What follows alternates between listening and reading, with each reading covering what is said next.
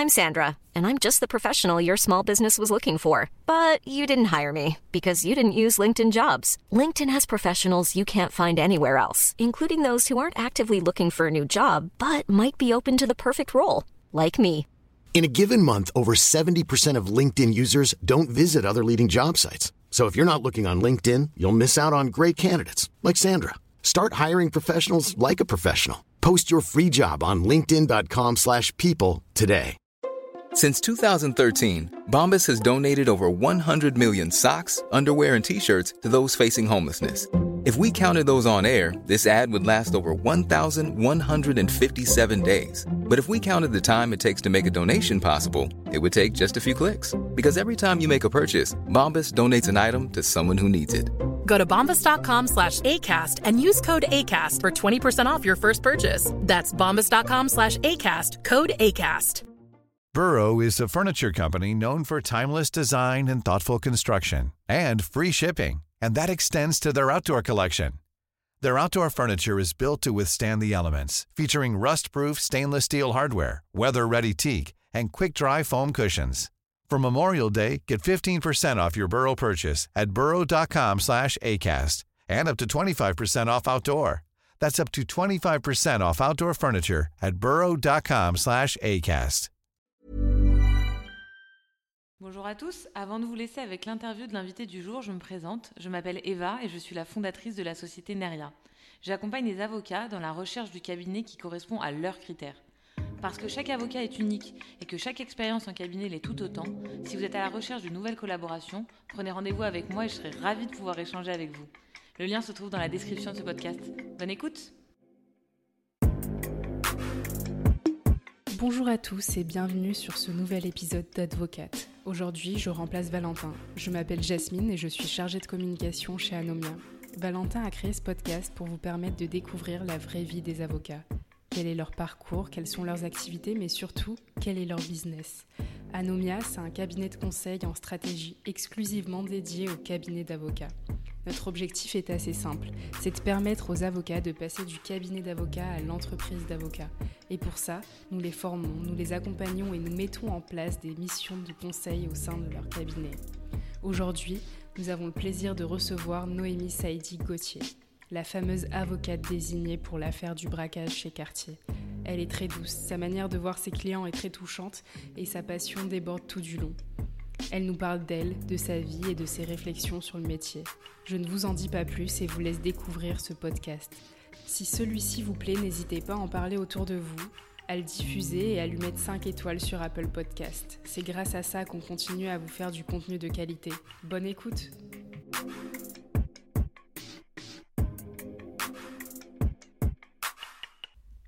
Eh bien écoutez, bonjour, plutôt écoute, bonjour maître Noémie Sadicotier, je suis ravi de te recevoir ici, ça fait des semaines et des semaines qu'on se loupe. Euh, tu es dispo, je suis plus dispo, je suis dispo, tu n'es plus dispo, tu as tes enfants à aller chercher, tu as une super audience à aller plaider, euh, j'ai des bières avec des potes, mais aujourd'hui on arrive à, à, se rencontrer, donc euh, merci à toi d'être présente ici. Eh ben, merci de l'invitation, je suis ravie d'être là. Eh ben avec grand plaisir. Alors Noémie, ma question est toujours la même. Qui étais-tu avant de devenir avocate? Bah, Avant de devenir avocate, euh, j'étais euh, Noémie, euh, Noémie l'étudiante, et en même temps j'étais un être en devenir parce que je, voilà, je, crois que je veux être avocate depuis à peu près que j'ai, je sais pas, 6-7 ans du plus loin que je me souvienne. Donc je pense que j'étais incomplète. En tout cas, je suis épanouie en étant avocate. Très clair. Comment tu deviens avocate? T'es passé par où avant? Je suis passée par alors, parcours vraiment euh, classique lambda, on va dire. Hein, euh, le bac, euh, la fac, Assas, droit, droit des affaires. Voilà, pas de LLM, pas de formation à l'étranger, pas d'école de commerce, pas Sciences Po. J'étais bonne élève, plutôt très bonne élève, mais voilà, mais je savais ce que je voulais faire. avec euh, déjà, je pense, euh, ouais, 6-7 ans le pénal, mais à la fac, le droit des affaires, le droit fiscal, euh, et avec toujours une petite frustration en me disant, quand même, quand même, j'ai envie de défendre des criminels, quoi. et alors, du coup, c'est ma question, pur produit universitaire, mm. jamais d'école à l'étranger, jamais d'école de commerce. tu fais du droit des affaires à la fac, mais tu deviens immédiatement avocate pénaliste. En tout cas, c'est ce que je crois. Pourquoi? Bah Parce que c'est pour ça que j'ai fait du droit. Euh, c'est pour ça que je suis allée à la fac et que je me suis dit finalement, bah, si je veux être avocate, euh, le parcours qui me paraissait euh, le plus adapté, en tout cas le, plus évident, le plus simple, c'était la fac de droit et ensuite l'école du barreau. et voilà, et puis après il y a aussi bon, les, parcours de vie. Bah, déjà je suis euh, assez, euh, je, suis assez parisienne. J'avais pas forcément envie d'aller à l'étranger, euh, si ce n'est en vacances. Voilà. Et puis la dernière année, quand je passais le barreau, j'ai perdu mon père. du coup, j'avais envie aussi de rester proche de ma famille. Donc voilà, à ce moment-là, je me suis dit, bon, c'est très bien de, faire ce, parcours-là, qui m'allait bien aussi. J'étais dans ma, petite routine. voilà. Ouais, le droit des affaires, un peu comme un mouton, parce que c'était la mode à ça, tout le monde faisait du droit des affaires. Euh, et en même temps, dans mes lectures, euh, dans mes centres d'intérêt, euh, c'était les faits divers, les affaires criminelles. voilà, et donc bah, quand je suis devenue avocate, enfin, j'ai pu faire ce que je voulais. La seule chose, c'est que c'est vrai qu'après Assas et le, le, concours du barreau, je me suis quand même, je me suis quand même interrogée, j'ai quand même postuler dans des cabinets plutôt droit des affaires, des structures un peu plus importantes, pour me dire finalement, je n'ai pas envie de faire ça, euh, voilà, je, ne vais pas le faire. Donc j'étais un peu paumée, je voulais pas non plus m'installer tout de suite. Euh, donc euh, j'ai travaillé d'abord pour un avocat pour me rendre compte assez rapidement que voilà, j'ai commencé à avoir des clients et que j'allais faire ce que je voulais, comme je voulais, que c'était peut-être pas non plus, ça me faisait un peu peur. Euh, j'aurais rêvé d'avoir un mentor, d'avoir quelqu'un que j'admirais pour qui je travaillais. Je ne l'ai pas trouvé, donc j'ai fait différemment. voilà. Très clair. Donc, quand tu deviens avocate, tu prêtes serment et tu vas travailler donc avec un avocat. Euh, pour lui, tu es collaboratrice Je suis collaboratrice, exactement.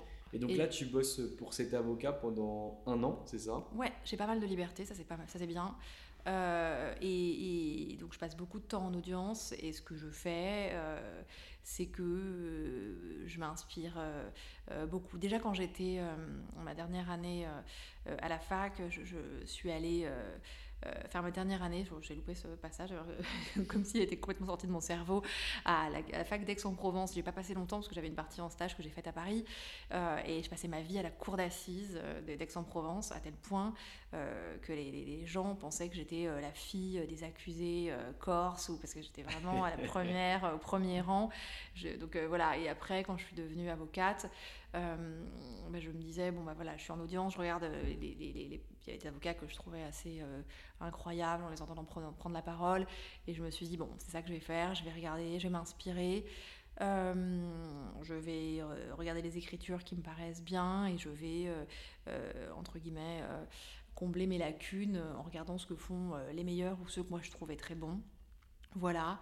Ce qui a fait que au départ et pendant quelques temps, il euh, quand je plaidais ou que je prenais la parole en audience, bah j'étais absolument pas naturelle, jusqu'à ce qu'on me dise arrête de faire du Dupont-Moretti, déjà tu lui ressembles pas, euh, tu fais pas assez et, euh, et, fais du toi et parle comme une femme, comme une fille.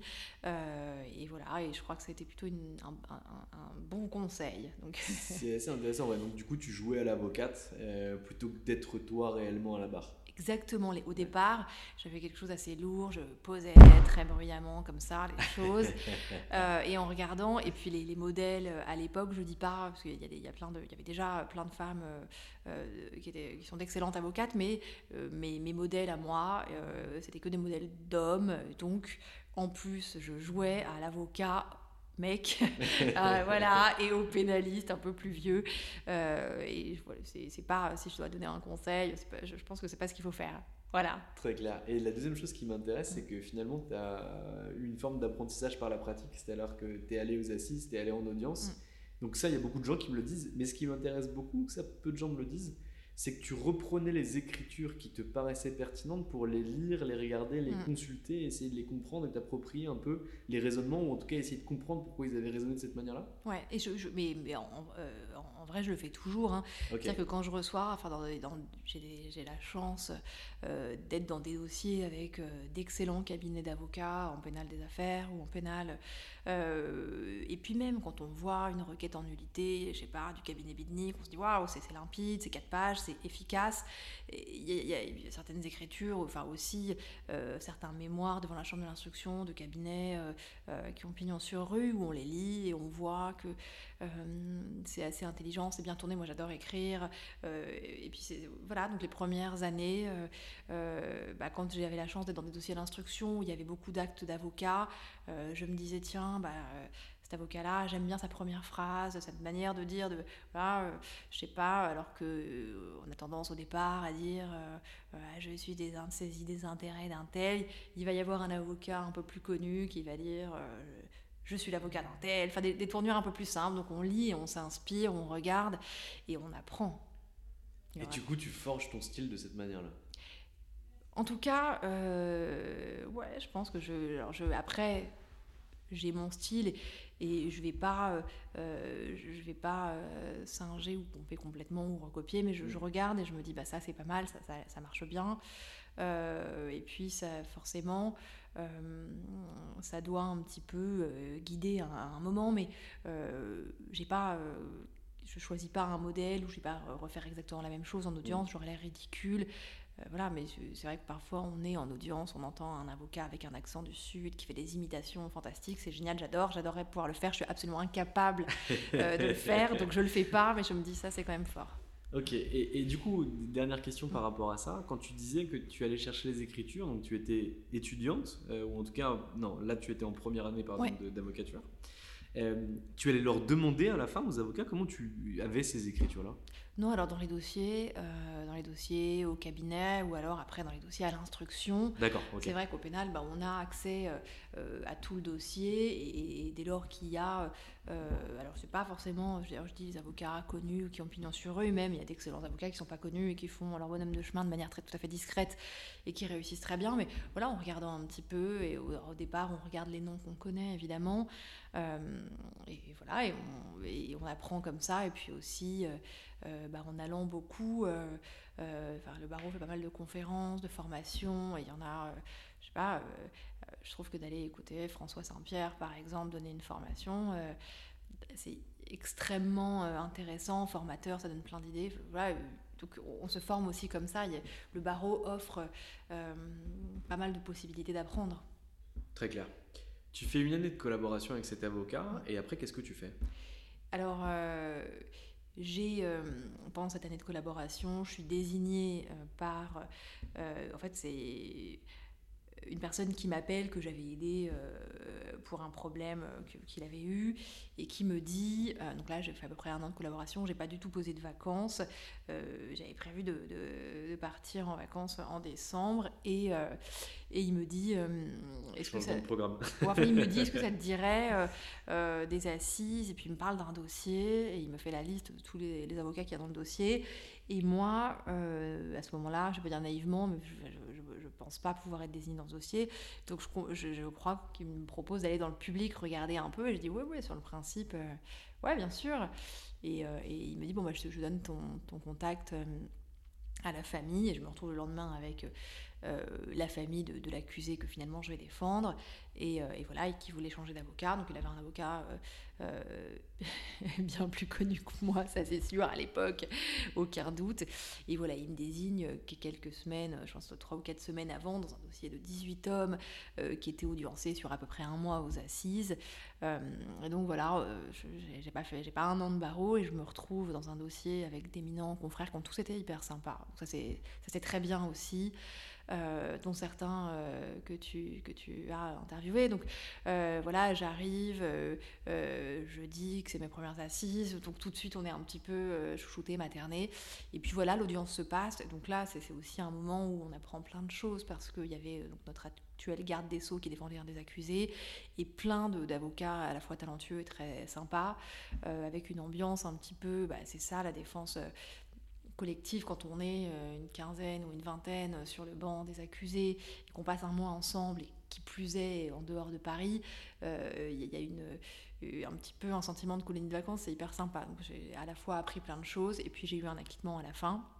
Donc, euh, donc ça c'était. premières assises, premier acquittement. Ouais, alors le dossier euh, s'y prêtait, hein, parce que euh, voilà, je, mais oui, premier. Alors il y a eu dans ce dossier pas mal, enfin, j'étais pas la seule, il y a eu quelques condamnations à des lourdes peines, mais j'étais pas la seule à avoir un acquittement. Mais après, c'est un peu radio-prison, c'est-à-dire que quand on a un acquittement dans un gros dossier comme ça, j'ai eu pas mal de personnes qui m'ont désigné en prison. donc voilà, et par ailleurs, quand j'ai dit que j'avais ces assises, ça a été un peu compliqué avec l'avocat pour lequel je bossais. J'ai dû poser toutes mes vacances. Et puis voilà, et ensuite, euh, c'est vrai que je commençais à avoir pas mal de dossiers à moi. Donc j'ai décidé à ce moment-là, je me suis dit, bon, euh, j'ai des dossiers, j'ai plus trop le temps, je vais m'installer. Comment on facture son premier dossier d'assises? Très mal hyper mal. Et en plus, j'ai, et en plus, j'ai même pas été payée euh, du dernier tiers de mes honoraires. En revanche, par la suite, euh, il, m'a ressaisi, donc je me suis bien rattrapée. Mais on facture très très mal. Je veux dire, je pense que j'étais euh, bah, de loin. tu peux nous le dire ou pas? Est-ce que tu peux le dire? Ça fait longtemps. Je peux, je, je peux complètement le dire. C'est-à-dire qu'il y avait, je sais pas, quasiment un mois d'assises et j'ai demandé 5000 euros. Voilà, je pense C'est pas mal Ouais Non, mais bon, je sais même pas si j'ai osé dire, en fait, j'aurais dû prendre l'aide juridictionnelle, j'aurais été... Il était... C'est que ça sera le titre du podcast, ça je te le dis. Hein. Bah. C'est ma première assise, j'ai demandé 5000 euros pour un mois. en plus, pour obtenir un acquittement derrière. Un acquittement derrière. Et, pas, et, le solde n'a pas été payé. Ah merde. ça, ça, mais par la suite, euh, il m'a ressaisi, c'est un client avec qui je m'entends très bien. Donc euh, voilà, mais ouais, très mal payé, mais... Et je me suis dit à ce moment-là, c'est ça que je veux faire. C'est ça que je veux faire. C'est. Et alors, durant ce mois d'assises, mm. donc où, vous allez vraiment défendre de façon euh, individuelle chacun de vos accusés, mais de façon collégiale la défense entre guillemets. Euh, est-ce que tu vas tisser des liens forts avec ces avocats? Est-ce qu'ils vont te pousser à l'installation? Est-ce qu'ils vont t'aider lorsque tu viens t'installer? Non. Après, euh, c'est moi aussi. Je, voilà, je, suis assez euh, réservé, j'aurais pas osé demander, euh, mais il y en a certes, tous les avocats quasiment qui étaient dans, ce dossier, euh, sauf peut-être les plus, plus connus, mais on a gardé des liens, on s'envoie un message de temps en temps quand on se croise au, palais, donc ça c'est cool. certains d'entre eux m'ont d'ailleurs aidé au moment de plaider parce qu'on proposait une requalification, enfin voilà, et non, et puis c'était hyper hyper marrant de voir que ils ont tous plaidé avec des styles très différents, mais c'était de, la, très haute qualité. Euh, et, voilà, et j'étais. Non, c'était bien. Alors j'étais euh, absolument euh, tétanisée. On plaidait sur plusieurs jours et, et comme Dupont Moretti allait plaider, la salle se remplissait, se remplissait d'étudiants. et on était qu'en 2012, donc euh, il était, je pense, un peu moins connu que, sur la fin. Euh, et donc je voyais tout ce monde arriver. Je me disais, oh là là, je vais plaider. Tout ça pour moi et, euh, et, finalement, après, bon, bah, on oublie quand on est lancé, quand on, a, quand on a quelque chose à dire. Et puis voilà, c'était aussi un dossier où, dès le départ, je me disais, bon, il y a un acquittement qui est jouable clairement jouable. Donc ça, c'est génial, c'est aussi les meilleurs dossiers. Quand en plus quelqu'un a fait de la détention, euh, qu'on voit le dossier, qu'on se dit, ah, je, là, je, pense qu'il y, a un coup à jouer, donc c'était pas mal pour commencer. Ouais, c'est les mm. dossiers les plus sympas, en tout cas j'ai l'impression que c'est ceux sur lesquels on s'amuse le plus. Ouais. Même si on peut pas dire vraiment s'amuser avec la vie de quelqu'un, mais en tout cas où on peut plus faire de choses. Exactement. Euh, donc là, tu, du coup, tu as cet acquittement-là, Radio Prison ça joue, tu commences à avoir de plus en plus de dossiers sur lesquels tu es nommé. Et tu décides de prendre ton envol à ce moment-là, après une année de bar Ouais, exactement. À ce moment-là, je m'installe. Je suis un peu poussée par. Euh, euh, il y avait une élève avocate au, au cabinet euh, qui, elle, me dit, qui avait un esprit beaucoup plus entrepreneurial que le mien, qui avait envie, elle, de s'installer, qui avait des parents qui étaient entrepreneurs et qui me dit bah, t'as des gens qui t'appellent. En fait, si tu leur dis non maintenant, ils reviendront pas. Tu peux pas refuser un client. Euh, et puis, euh, elle me disait, euh, voilà, enfin, installe-toi, c'est le moment. Donc, elle est venue avec moi dans un premier temps. et voilà, et donc peut-être que je l'aurais pas fait si j'avais pas été je vais pas dire pousser parce que c'était vraiment dans mon intérêt et gentiment mais euh, si on m'avait pas dit t'es capable et puis c'est le moment et puis au pire ça marche pas tu auras une collab. voilà non mais ça et puis si ça marche pas je, après je me suis dit c'est vrai si j'ai pas de clients et si euh, euh, et ben à ce moment là je retrouverai une collaboration je ferai autre chose tant pis de toute façon oui il y a pas de risque. il y a aucun risque. Voilà. et, alors là comment ça se passe l'installation? Parce que là t'as plus de patron entre guillemets. tu as tout fait vite en fait. tu, commences dans un cabinet solo au début où tu es la plus jeune collaboratrice. Au bout d'un an, tu fais tes premières assises, tu as ton premier acquittement. Et à la fin de cette première année-là, tu t'installes. Euh, et là, ça se passe comment alors? Ça se passe. Euh... ça se passe plutôt euh, bien en tout cas. je, ça, je me rappeler vraiment, euh, j'ai pas mon téléphone qui sonne évidemment autant qu'aujourd'hui. Euh, en revanche, euh, j'ai du boulot, alors je sous-facture comme c'est pas possible, euh, ce qui peut, à mon avis, paraître suspect à certains clients. En fait, je me dis, il y, a, 30 000 avocats, je suis trop contente que les gens viennent et qu'ils me confient leurs intérêts. Et donc, je pense que je passe un temps fou dans mes premiers dossiers, aussi en me disant, bah, mon entre guillemets incompétence ou mon inexpérience plutôt, je dois, je dois bosser plus, je dois en faire plus. Voilà, il y a aussi euh, c'est vrai que euh, ben, on va en prison, on découvre un autre univers, on est particulièrement touché par les personnes qu'on euh, qu'on rencontre, on a envie de les aider, peut-être un peu trop. Euh, au, départ, j'étais à la fois avocate et assistante sociale, voire psychiatre, parce que les gens qui nous appellent, voilà, combien de fois j'étais invitée par les familles, aller manger des couscous, des trucs, je m'entends toujours bien avec les mamans, mais voilà, donc au départ, il y a un peu une porosité ou quelque chose, mais en tout cas, ça, du coup. T'es payé au repas, quoi, au début. Ouais, un peu au repas, euh, ouais, j'ai reçu quelques bouquets de fleurs aussi de femmes que j'ai pu défendre.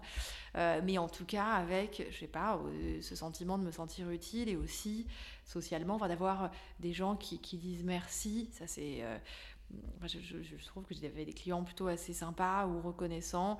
et puis, c'est ouais, d'aller en prison, d'avoir des, des, gens qui vont pas bien et qui, à ce moment-là, je fais que du pénal droit commun. J'adore aller plaider, même des, des petit dossier parce que euh, euh, bah, il faut se confronter au magistrat. La relation n'est pas forcément évidente, hein, euh, donc il faut réussir. alors finalement, bon, les juges ils sont quand même assez sympa avec les tout jeunes avocats, donc, alors que maintenant parfois c'est tout de suite la confrontation, ce qui n'est pas très agréable, ce qui n'est pas du tout ce que je recherche au passage. mais voilà, donc euh, les débuts c'est peut-être un peu compliqué, bon je gagne pas énormément d'argent, mais de quoi vivre, et puis, euh, mais en revanche, j'aime bien, je passe du temps. Euh, euh, voilà, et puis il y a quand même des affaires. Alors, je, te, je te disais, mais au départ, beaucoup de dossiers de, stupéfiants, parce que parce que c'est aussi assez intéressant, il y a les nullités, j'aime bien écrire, j'avais du, temps pour bosser, non pas que je l'ai plus aujourd'hui. Euh, et après, au bout d'un moment, un peu moins de, trafic de stupes, parce que euh, la clientèle, elle n'est pas par nature difficile, mais quelques pressions. Euh, pas forcément évident à gérer pour une femme toute seule et ensuite pour une femme avec des collaboratrices. donc voilà. Et puis aussi parce qu'on on a envie de choses quand on a 27 ans, euh, et puis on a envie après euh, d'autres choses. Euh, je pense que quand je me suis installée, je rêvais d'aller, d'avoir quelques dossiers d'assises de temps en temps. j'ai passé la conférence du stage que j'ai raté, j'ai pas insisté, et en même temps aujourd'hui, voilà, j'ai alors plein, je sais pas, je suis pas euh, Franck Berton, euh, que je, trouve tout à fait admirable, mais j'ai pas autant d'assises, mais j'ai des procès euh, aux assises. Je suis, en fait, ce que je voulais quand je me suis installée, je, l'ai clairement aujourd'hui, et aujourd'hui j'ai envie d'autre chose, et c'est normal, je pense, voilà, de, de, changer un peu, je sais pas, changer de clientèle, je renie pas, j'adore mes clients, je les adorais il y a 10 ans, et aujourd'hui j'ai aussi d'autres clients euh, un peu plus, des dirigeants aussi. Euh, on évolue, qui évolue parce qu'un dirigeant de société, il ne confie pas ses intérêts à une avocate qui vient de s'installer de 28 ans, je pense. Euh, et voilà, mais. mais et puis c'est ça aussi qui est bien au pénal, c'est qu'on a de tout. On ne sait pas qui va nous appeler le lendemain. Euh, on va défendre des personnes qui sont rentrées de Syrie et se faire la réflexion qu'ils sont quand même adorables, ce qui euh, peut être assez saisissant ou étonnant pour des gens qui ne sont pas avocats. Euh, on va défendre aussi des femmes qui sont nourrices, qui se retrouvent dans des situations déplorables. On va défendre des tueurs, on va défendre des violeurs et puis des, femmes qui ont été violées. Enfin, il y a de tout et, et c'est aussi extraordinaire, je trouve. Euh, c'est d'avoir ce mélange et de trouver une part d'humanité chez, chez tous. Quoi. Comment tu as réussi à switcher de clientèle déjà en restant sur du pénal commun? Euh, C'est-à-dire qu'au début, tu travaillais beaucoup avec des dealos mm. euh, et après, tu te dis que tu as finalement abandonné un petit peu cette clientèle pour te refocaliser ailleurs. Comment ça s'est fait ça? Ça s'est fait un peu naturellement. Alors j'ai pas abandonné particulièrement, mais c'est vrai que je me suis dit, j'ai pas forcément les épaules. On raconte des histoires. Alors c'est euh, et parfois on essaye de le dire un petit peu au juge aussi. Par exemple, euh, j'ai un copain qui me racontait qu'une amie premier jour dans sa collab où elle travaille pour une nana, on sonne à la porte, elle se fait braquer par un client stup et avec une arme de poing. voilà et, moi ça m'est arrivé d'avoir des pressions aussi bien sur le résultat, on ne peut pas promettre un résultat, euh, surtout euh, dans des dossiers où, euh, voilà, où c'est compliqué. On peut promettre de travailler et le faire et du mieux qu'on peut. et puis aussi par rapport au secret de l'enquête et de l'instruction et au, garde à vue, c'est hyper compliqué quand on est quand on s'occupe d'une garde à vue de quelqu'un et qu'on a tous les potes qui appellent et qui disent il y a quoi, il y a qui, est-ce que moi on parle de moi? et qu'on peut absolument pas le dire, c'est parfois on se sent un peu, c'est un peu compliqué à gérer. Dis pas que pour un homme c'est beaucoup plus facile, mais en tout cas, voilà. Toi, donc tu ne sentais pas de le faire, ou en tout cas plus de le faire avec ce Ouais, j'avais pas envie dans une confrontation. Euh, et puis je suis quelqu'un de plutôt cool. Euh, c'est pas mon caractère non plus d'être. Euh, voilà, je j'aime pas. donc j'ai voilà, quand on quand, comment on fait pour développer une clientèle dans un, bah, dans un domaine ou un autre, si j'avais décidé euh, d'écrire plein d'articles sur les nullités, le trafic de stupes, les pesées, les, euh, bah, j'aurais développé cette clientèle-là. Euh, si en prison, j'avais dit, ah bah, ouais, tes potes, là, je vais défendre un tel, un tel. Voilà, en fait, les têtes de réseau, quand j'en ai défendu des, gros, c'était plus une pression pour moi. Et voilà, mais je, mais je peux le faire. En fait, s'ils sont agréables, je le fais. le, le, gros trafiquant dans un énorme dossier, s'il est poli, que quand j'arrive au parloir, il est très sympa et que je me sens pas dans une position où j'ai un peu peur, ça me va très bien. Et puis aussi maintenant j'ai des collaboratrices et, j'en ai une qui s'est euh, euh, pris une grosse pression sur un dossier stup, elle était en pleurs au cabinet, je me suis sentie hyper mal. Euh, et je me suis dit, bon, voilà, je préfère, peut-être pas faire que ça, et en même temps, si quelqu'un vient me voir pour ça, je, le défends. voilà, et, ensuite, comment on, switch un petit peu En fait, on va avoir un dossier et puis après on va en avoir plein qui, qui vont y ressembler. J'ai beaucoup de dossiers de violence policière. Euh, et c'est assez, euh, euh, c'est assez passionnant parce qu'on voit que c'est un peu toujours systémique en fait les violences policières. Il y a toujours il une difficulté avec le parquet qui n'entend pas. on nous dit en audience que les policiers ne mentent jamais. Alors dès qu'il y a un téléphone qui enregistre, bah là on voit qu'en général, enfin qu'ils mentent assez souvent. Voilà, donc ça aussi, on a eu beaucoup de dossiers de, de violences policières et puis il y a quand même le fait que l'IGPN classe tous les dossiers. Enfin, du coup, il y a des combats de, sur des questions de principe qui sont intéressantes. Euh, voilà, donc on a, on a eu ça. Et puis, euh, et puis après aussi, c'est vrai qu'avec euh, les résultats, le bouche à oreille, on va défendre, je sais pas, des, des, criminels. Après, on défend un violeur. il va dire en prison, ah, mais mon avocate, elle est bien, puis c'est une nana, très bien d'être défendu par une nana, donc on va en avoir d'autres. il suffit d'avoir une nullité qui passe dans un dossier. Euh, le mec dit au copain ah, Non, mon avocate elle est trop forte, elle a fait ça. Et puis ça, ça, change un peu. Voilà. Et comment du coup Donc ça, je l'entends. Mm. Et du coup, donc ça, c'est sur le, différents aspects du pénal général, passer du pénal de stup au pénal de mœurs, etc., etc., etc. Comment tu opères maintenant le switch entre le pénal général et le pénal des affaires, mm. euh, ou même pas le switch en fait? Comment mm. tu arrives à coordonner euh, et à rentrer sur tes premiers dossiers de mm. pénal des affaires et en même temps conserver ta clientèle de pénal dite sale, entre guillemets? Oui.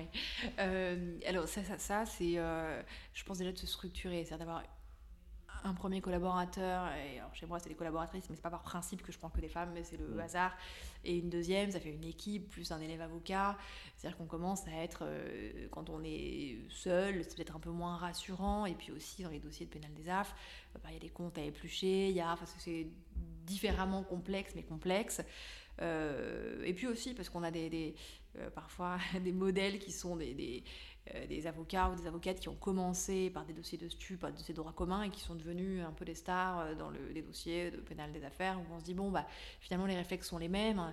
Euh, la personne... Vous n'avez pas le choix parce qu'en fait avant le 90 il n'y avait pas de pénal des affaires, ils ont commencé par du pénal général et ils sont montés dessus derrière parce qu'en fait on s'est rendu compte que c'était pas les cabinets d'affaires qui devaient traiter ce genre de choses mais les pénalistes. C'est tout à fait le, tout à fait ce que je, je me dis donc je bon bah voilà si je sais le faire comme ça finalement et en plus j'ai une formation de droit des affaires.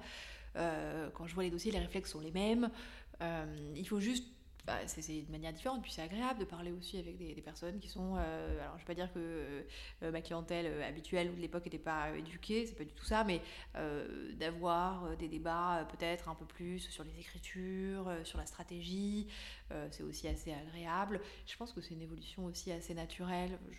J'ai l'impression, en tout cas moi, des gens de ma génération, il y a aussi une question évidemment de, euh, bah, euh, on a une structure, des locaux plus grands, des charges, des collaborateurs, il faut payer. Hein.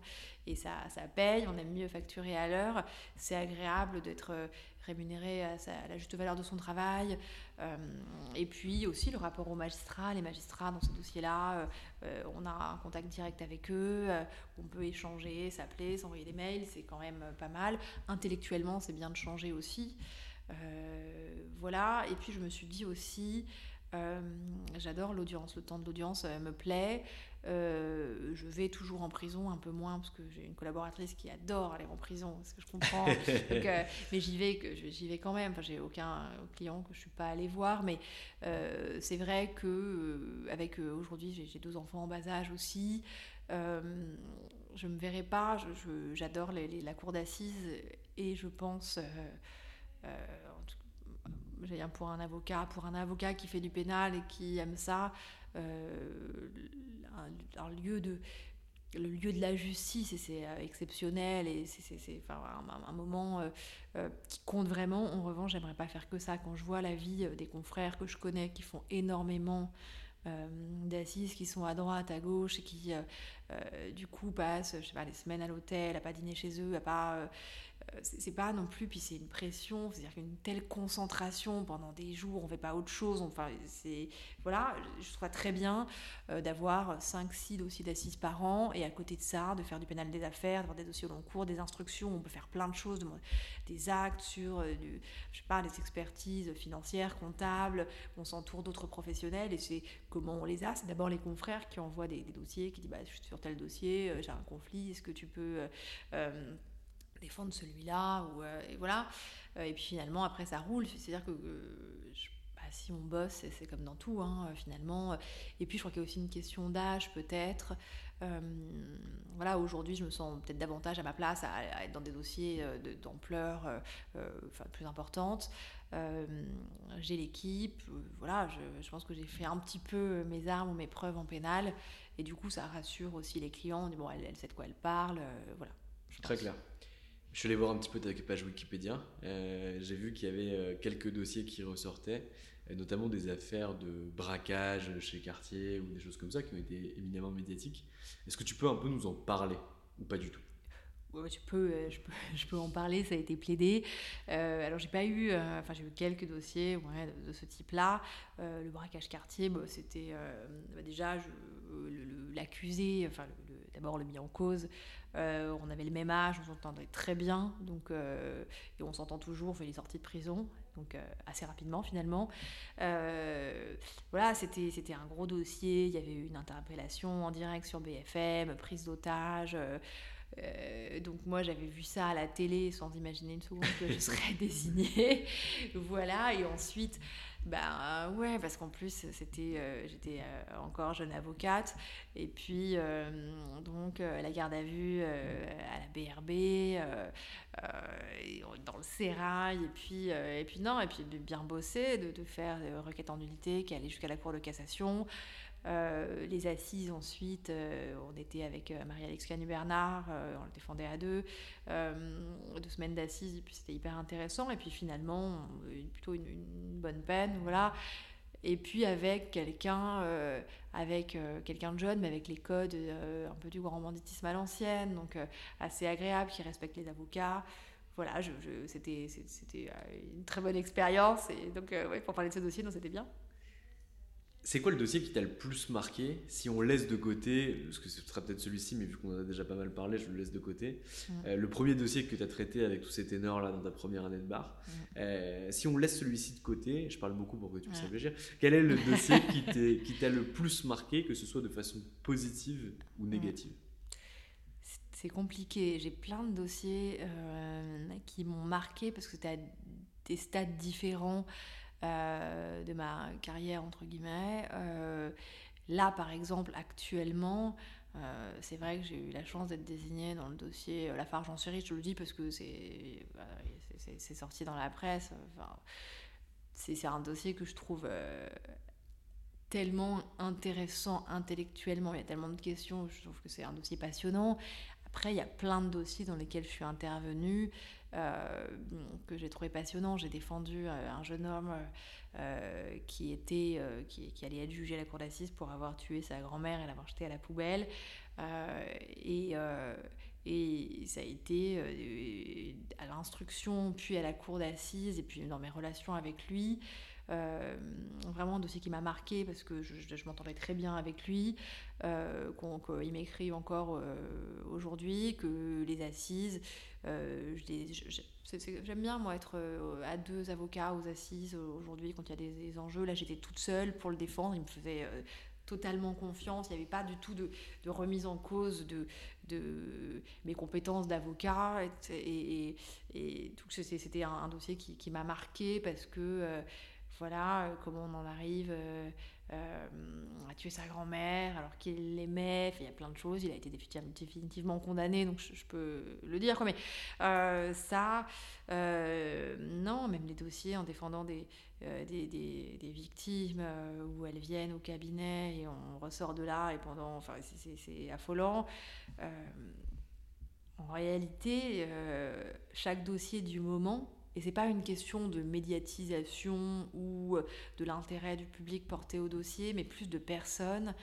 Euh, de la, on a défendu, on était avec ma collaboratrice, euh, un jeune homme qui, dans la rue, a mis une vingtaine de coups de couteau à un, mec, un père de famille, qui l'a tué sur le coup. Qui connaissait? Qui connaissait pas.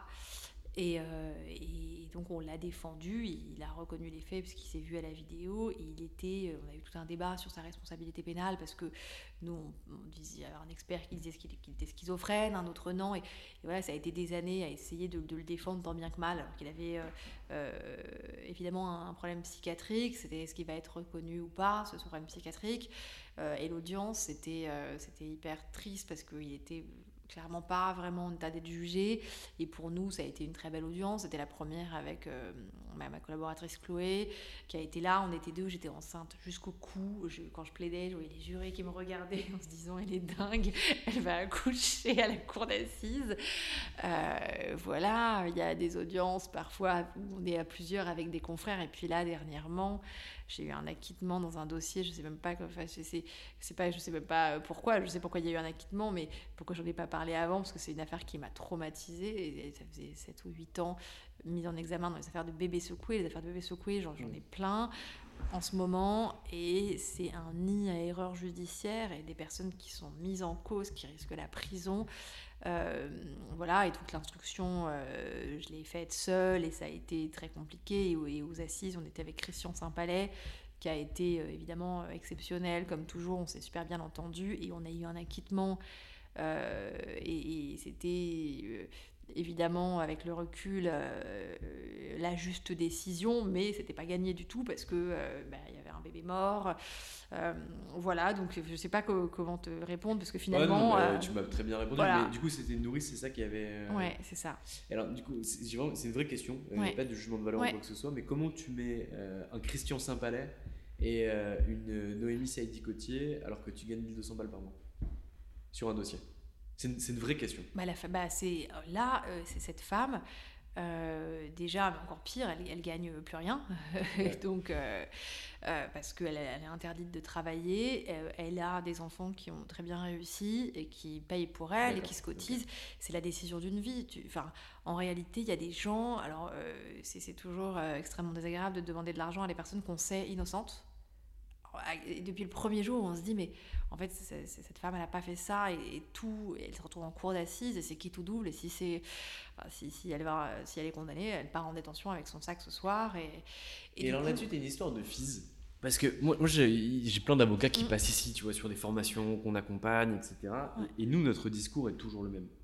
C'est-à-dire que quand on a des pénalistes qui nous disent nous on n'arrive pas à se facturer, tu te rends mm. pas compte, ça vaut pas cher, euh, il y a plein de compétitions sur le marché, etc. Je leur dis qu'en réalité, c'est facile de dire ça, un conseiller n'est pas payeur, mais en réalité ils nous ont pas compris la valeur qu'ils fournissaient. Mm. vous êtes des avocats qui protégeaient la liberté, la réputation, la carrière, la famille, la vie. Mm. Et concrètement, ça, ça n'a pas de prix. Et donc, est-ce que vous fonctionnez par exemple au résultat? En disant, bah, en fait, alors, pas forcément pour cette affaire, on reprend un cas fictif, pas un cas réel, mais en disant, en fait, voilà, on fait un truc. Si jamais tu vas au NUF par rapport à ça, je te prends seulement 10% de ce qu'on avait envisagé. Par contre, si tu prends un acquittement et que tu n'y vas pas, je veux le double de ce que je t'ai proposé à la base. Est-ce que ça, ça fonctionne pour créer finalement un mandat d'intérêt commun avec son client?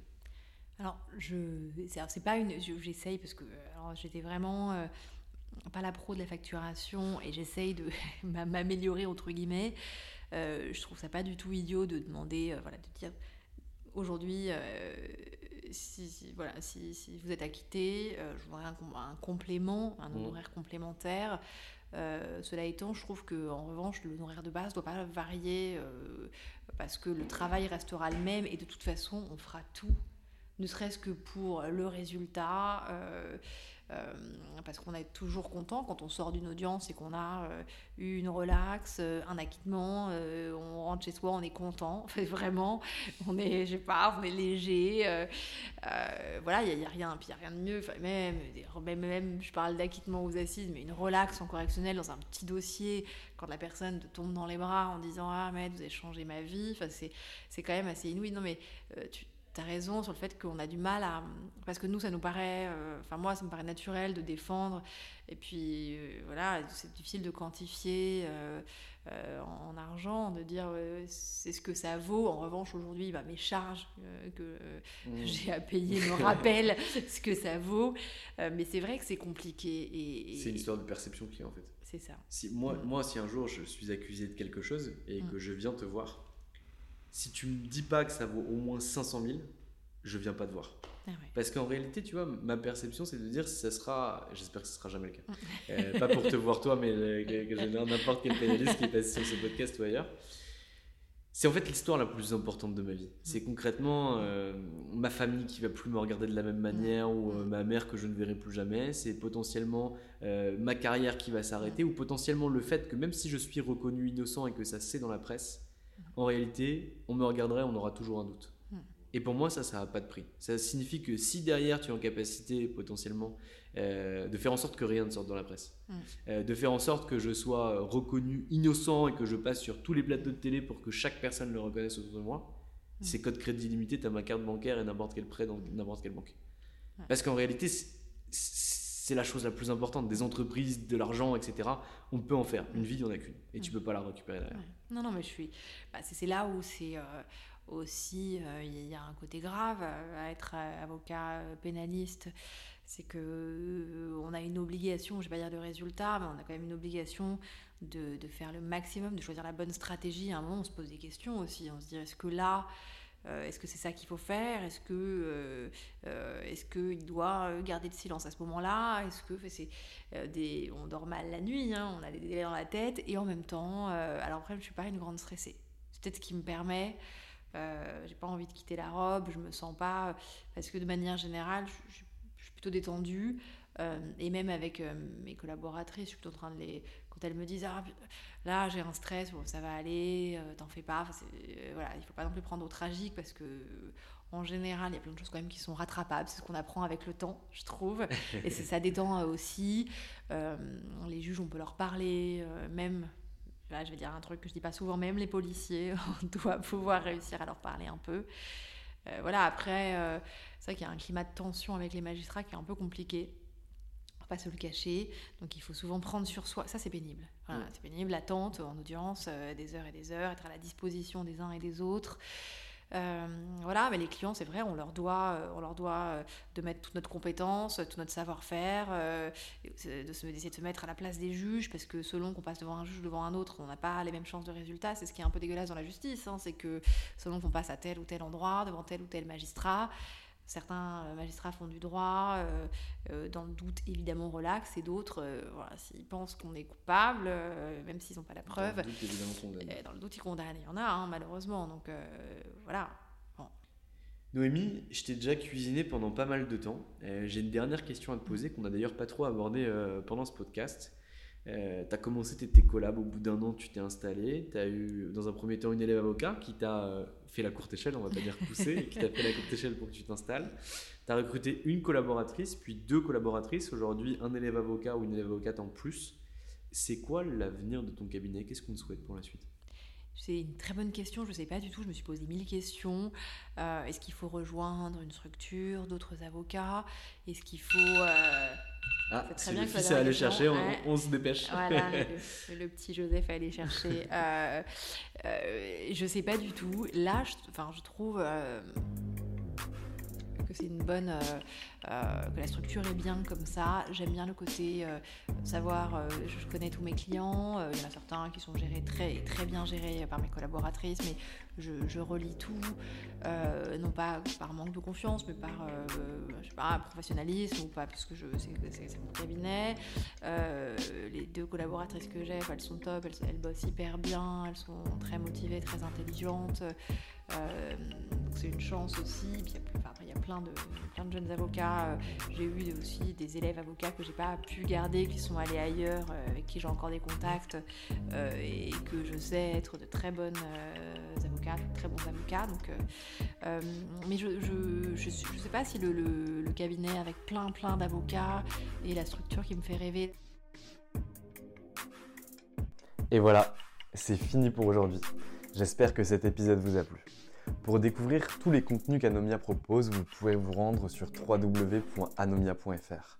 Vous y trouverez des vidéos, des podcasts, des articles et également nos propositions de formation et d'accompagnement dédiées aux avocats, dédiées au business des avocats. Je vous souhaite une excellente journée et n'hésitez surtout pas à nous contacter. À bientôt. Want to get a chiseled look in the jawline? Sculpt and shape your jawline with added volume from Juvederm Volux XC. Juvederm Volux XC is an injectable gel specifically designed to be robust enough to improve moderate to severe loss of jawline definition. And it is the first and only hyaluronic acid filler approved for the jawline. Add volume to your jawline for a chiseled look with Juvederm Volux XC. For important safety information and to find a licensed specialist, visit juvederm.com that's J U V E D E R M.com. Not for people with severe allergic reactions, allergies to lidocaine, or the proteins used in Juvederm. Common side effects include injection site redness, swelling, pain, tenderness, firmness, lumps, bumps, bruising, discoloration, or itching. There's a risk of unintentional injection into a blood vessel, which can cause vision abnormalities, blindness, stroke, temporary scabs, or scarring. Talk to a licensed specialist to find out if it's right for you. Visit juvederm.com. That's J U V E E D E R M dot com. Mom deserves the best, and there's no better place to shop for Mother's Day than Whole Foods Market. They're your destination for unbeatable savings, from premium gifts to show-stopping flowers and irresistible desserts. Start by saving 33% with Prime on all body care and candles. Then get a 15-stem bunch of tulips for just $9.99 each with Prime. Round out Mom's menu with festive rosé, irresistible berry chantilly cake, and more special treats. Come celebrate Mother's Day at Whole Foods Market. Hey, it's Paige DeSorbo from Giggly Squad. High quality fashion without the price tag. Say hello to Quince. I'm snagging high-end essentials like cozy cashmere sweaters, sleek leather jackets, fine jewelry, and so much more. With Quince being 50 to 80% less than similar brands. And they partner with factories that prioritize safe, ethical, and responsible manufacturing. I love that. Luxury quality within reach. Go to quince.com slash style to get free shipping and 365 day returns on your next order. Quince.com slash style.